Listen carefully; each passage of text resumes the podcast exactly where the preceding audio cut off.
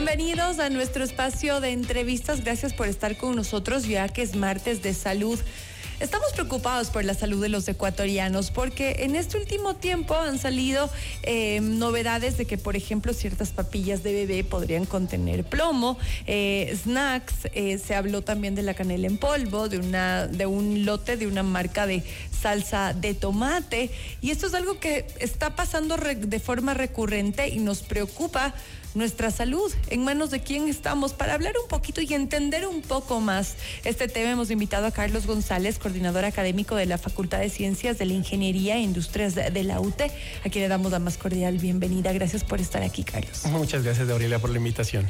Cuéntanos, ¿Cómo es este proceso para, para, para, los que son expertos en ingeniería de alimentos? Uno crea un producto, ¿ok? Y luego hay que poner, me imagino, eh, ciertos componentes para que sea eh, óptimo para el consumo humano, ¿no? Y que también pueda durar un poquito más de tiempo eh, con, las, con, con las normativas del caso. ¿Cuáles son las normativas que tenemos en Ecuador ahora para estar de alguna manera tranquilos de que los alimentos que consumimos son óptimos para, para nuestra salud? Mm, cualquier producto que se ponga a la venta en el país primero tiene que cumplir con la norma INEN correspondiente.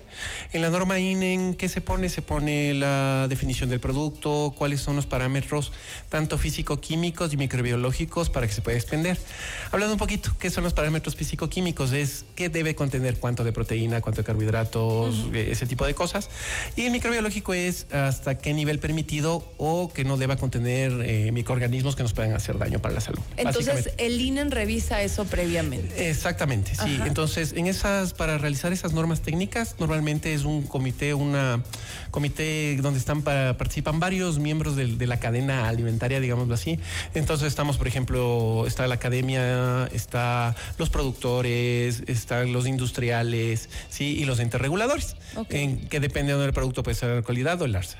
Después de eso se emite la, normativa que es aplicable a, nivel nacional y yo, por ejemplo, una empresa crea un nuevo producto. Yo tengo que verificar que exista la norma INEN para poder expender ese producto y me tengo que dirigir a, través del sistema del, del ARSA y ahí se tiene que subir la documentación de que estoy cumpliendo y análisis de laboratorios de un laboratorio acreditado que diga que cumpla con los requisitos que dice la norma.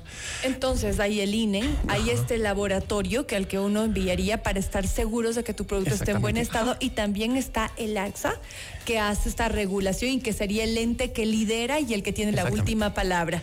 Es así. Es así. En cristiano. En cristiano, sí, exactamente. Entonces el AXA es el encargado de los alimentos procesados. Ok.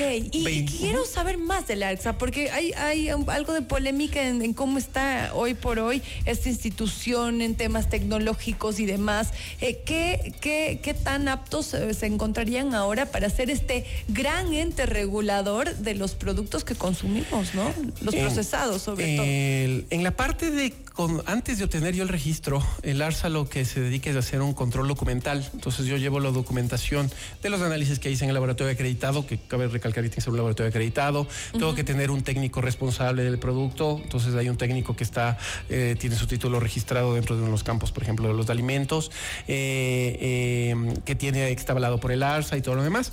Revisan esa, todo ese, ese aparataje documental y a mí me dan una notificación sanitaria. Con esa notificación sanitaria yo ya, yo ya puedo expender mi producto dentro del Ecuador, en, supermercados, en las tiendas donde yo quiera. Pero el ARSA también tiene otra, otra atribución, que es el control post-registro que es lo que están haciendo ahora, es decir, ir a un, um, a un supermercado, tomar muestras de diferentes productos y hacer unos análisis para ver que lo que me dijeron al inicio, que le dijeron al ARSA, mejor dicho, al inicio que estaban haciendo es lo que realmente están haciendo después ya de que obtuvieron, obtuvieron la notificación. Esto hacen de forma aleatoria. Exactamente, sí. Entonces tienen ellos un plan de muestreo, un plan de vigilancia que se llama, en donde van haciendo de diferentes tipos de productos, de diferentes tipos de, de, de, alimentos durante el, el, tiempo y van analizando y verificando si cumplen o no. Y lo que ha llamado la atención es que en este último tiempo hay un montón de productos, sobre todo lo que primero me, asustó fue que había ciertas papillas de bebé. Uno a los bebés les cuida tanto, sobre todo los primeros alimentos que se les da a nuestros niños, es con, con tanto control y demás.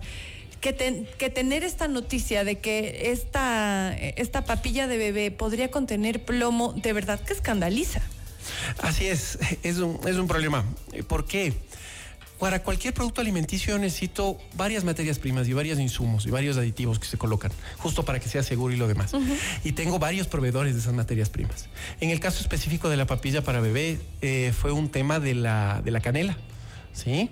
Entonces, eh, la canela fue la que vino con esas trazas de plomo. Para entender un poquito, el plomo es un metal pesado, se le considera un contaminante químico. ¿Cómo puede llegar el plomo a la canela, por ejemplo? Exacto. Exacto. Puede llegar de varias maneras. Puede llegar desde el cultivo, que el suelo ya estuvo contaminado y a través del cultivé llegó el plomo a la canela. ¿Y ¿Cómo se contaminaría el suelo con plomo? Eh, ahí vienen varias cosas.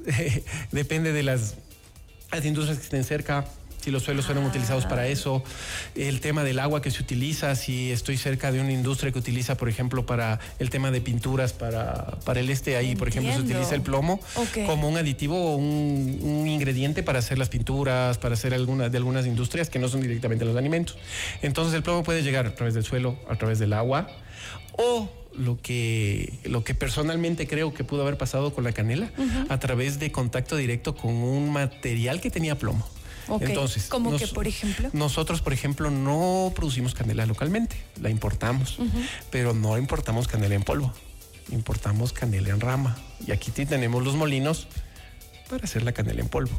Entonces, por ahí puede ser también el, este, que la contaminación no fue directamente del cultivo de donde vino, sino fue en el momento del procesamiento posterior de esa canela. Porque era parte de, la aclaración que se daba, ¿no? Que era la canela en polvo la que tenía esta alerta, pero si tú tenías la otra canela, la ramita, la que le pones a hervir, no pasaba nada. Exactamente. Entonces, es, por eso, entonces, porque yo puedo, eh, se pudo haber contaminado durante todo el trayecto desde, como dije, desde el cultivo o desde la producción que tuve de la canela hasta que ya me llegó al consumidor o en este caso que le llegó a la empresa que compró la, canela, en polvo para ponerle en su, en su papilla para ver. Ahora, bueno, entendemos ya la canela, que este es un producto que sería sumamente natural, que va casi casi del suelo, o sea, hay un pequeño proceso y tal. Pero claro, en el caso de esta salsa de tomate, que es lo que nos llama la atención ahora nuevamente, eh, ¿Qué pasa con, una salsa de tomate? ¿Cómo es que puede llegar a haber plomo en una, en una salsa de tomate? La salsa de tomate también tiene especies. Okay. Entre las especies también puede haber canela y algunas otras. No solo el este, puede haber especies. Entonces, una fuente de contaminación puede haber sido las especies. No estoy diciendo que le haya sido, sino que podría ser. Podría ser, ¿no es cierto? Y también, eh, nosotros no producimos pasta de tomate localmente. La pasta de tomate con la que hacemos la salsa de tomate, la mayor parte es importada, porque viene de un tomate en específico, una variedad de tomate en específico, no la producimos localmente, sino que la importamos. Entonces, ¿pudo haber venido esa pasta de tomate? Pudo. Lo veo más difícil. ¿Por qué? Porque ser un producto, digamos que más controlado, ha tenido un, procesamiento más arduo, ¿sí? Este, eh, eh, es más difícil. No digo que no haya pasado, puede haber sido así. Si, nos, más bien, si importamos, seguramente hay muchos procesos que pasan para que sea apto para, para importar al Ecuador. Exactamente, y eso lo regula también el ARSA. Si yo quiero importar, vamos, yo estamos hablando del producto que yo eh, producí aquí, eh, lo tiene que tener una norma INEN, sacar el control del ARSA, el, registro del ARSA para poder venderlo. Lo mismo pasa con los productos importados. Claro. Tengo que ver si hay una norma aplicable en el Ecuador del producto que estoy importando, pido los mismos requisitos pido los análisis de un laboratorio acreditado, tengo que tener un técnico responsable y el ARSA me da el permiso para vender ese producto en el país. Ok, entonces tendría doble filtro. Y en este caso, entonces, eh, se habla de este lote y, parte de lo que nos ha preocupado es que se entendería que eh, por parte de la empresa de salsa de tomate dijeron como tal vez sí el ARSA eh, con los laboratorios y la tecnología que están manejando ahora y los controles no estarían en un nivel apto como para hacer este tipo de análisis. Y eso también se estaba viendo justo, estaba viendo en, el noticiero, ¿no es cierto? Que el laboratorio del ARSA está a menos del 50% de su capacidad. Y el equipo que se necesita, por ejemplo, para hacer este tipo de análisis es un equipo muy sensible, es un equipo de absorción atómica, que es el que, digamos, que funciona quemando la muestra y de ahí se determinan los átomos que se quemaron y de ahí más o menos se, determina qué cantidad de, de, plomo. Pero para que veamos el, este, la cantidad que, que tenemos en la normativa, nosotros, de que plomo que puede tener un alimento es de 0.3 partes por millón. ¿Qué quiere decir? Que es es ínfimo. Claro. Y como son los límites de análisis, de análisis tan cortitos, entonces hay que tener también eh, bien claro que el equipo esté funcionando bien, que el, eh, se haya sido equilibrado adecuadamente. Por eso normalmente también eh, para estos laboratorios que se tienen las certificaciones para los laboratorios, se hacen pruebas entre ellos, ¿no? Entonces se mandan unas pruebas en ciego, se revisan para que, que los equipos estén calibrados, estén funcionando bien. no estoy diciendo que el ARSA no lo tenga calibrado y no tenga el mantenimiento, pero sí es algo preocupante de que si el laboratorio está solo al 50% de la capacidad, eso también puede afectar a la capacidad que tiene de análisis Correcto. Y, al, y, al, y, al, y al resultado que nos está dando, eh, eh, puede inferir un error. No estoy diciendo que así sea pero bueno, eso puede pasar también. Claro, podría ser parte del margen de error, que esto es algo importantísimo, tanto como para la industria que está desarrollando productos, como para nosotros como consumidores eh, estar en riesgo. Así es que este sí puede ser un llamado de atención para que todos los que forman la cadena alimenticia del país, pues tengan los procesos correctos, tanto el ente regulador como quienes los producen. Ahora, para cerrar, ya me quedé sin tiempo lamentablemente, ¿qué pasa en el cuerpo de, una persona si consume estos alimentos con plomo? Hablamos de cantidades ínfimas, según lo que, nos acaba de decir, pero de todos modos es plomo el que nos estamos metiendo al cuerpo. Sí, eh, dependiendo de la cantidad, ¿no es cierto? Porque el plomo se acumula en el cuerpo. Pueden haber afectaciones, por ejemplo, principalmente en las mujeres con gestación, pueden haber formaciones en el feto, en los niños que son chiquitos de 1 a 3 años, puede haber afectaciones en en, la, eh, en el desarrollo de todo lo que es el sistema nervioso. ¿sí? En las personas más adultas pueden afectaciones renales también, ¿sí? de circulación también.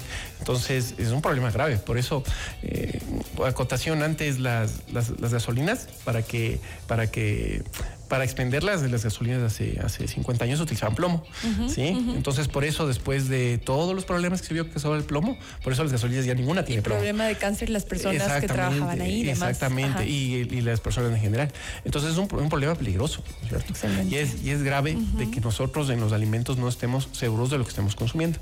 Por eso, como, como tú mismo dijiste, tenemos que estar toda la cadena alimentaria, los productores, los procesadores, las industrias y los entes de control y la academia nosotros también eh, alineados para evitar que eso ocurra y para tener la suficiente capacidad para que eh, determinar que los productos que consumimos son seguros. Sean seguros. Y nosotros como consumidores tenemos fe ciega en ustedes, ¿no? Cuando vamos a un, a un supermercado y compramos algo, tenemos la fe, ponemos la fe en que obviamente está en buen estado, así es que bueno, es un llamado de atención para, para toda esta cadena, para que nos den esa tranquilidad de que tanto adultos mayores, bebés y quienes somos un poquito, estamos en el intermedio, pues consumir alimentos que estén en buen estado. Gracias Carlos por explicarnos, de verdad se nota que, eres profe, hemos entendido esto que es complejo.